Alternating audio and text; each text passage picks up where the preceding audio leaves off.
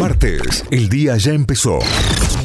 Y esto es lo que tenés que saber para arrancar en Notify.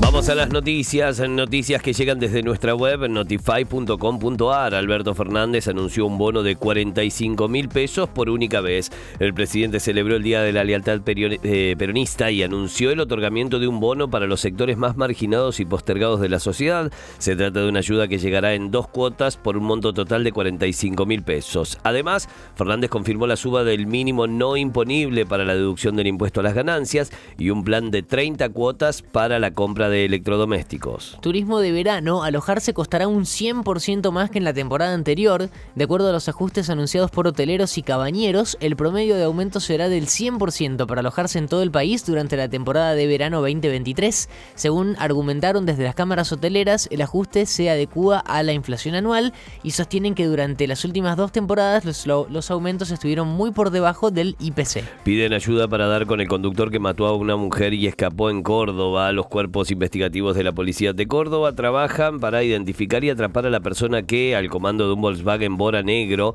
atropelló y mató a una mujer de 31 años en Villa Retiro, al norte de Córdoba capital. La búsqueda por ahora no dio resultado y la justicia pide colaboración de toda aquella persona que tenga conocimiento del caso y que pueda aportar información sobre él o la conductora.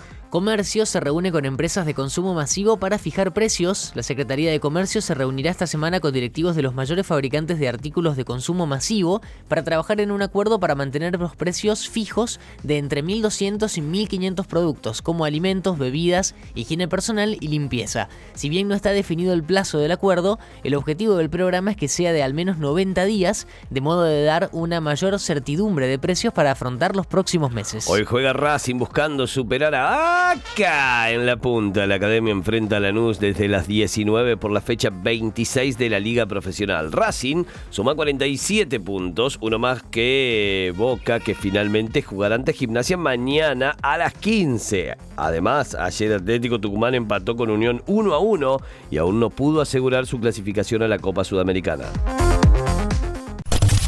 Hay que tener claro qué escuchar para tener claro qué decir. Escucha Notify, las distintas miradas de la actualidad para que saques tus propias conclusiones.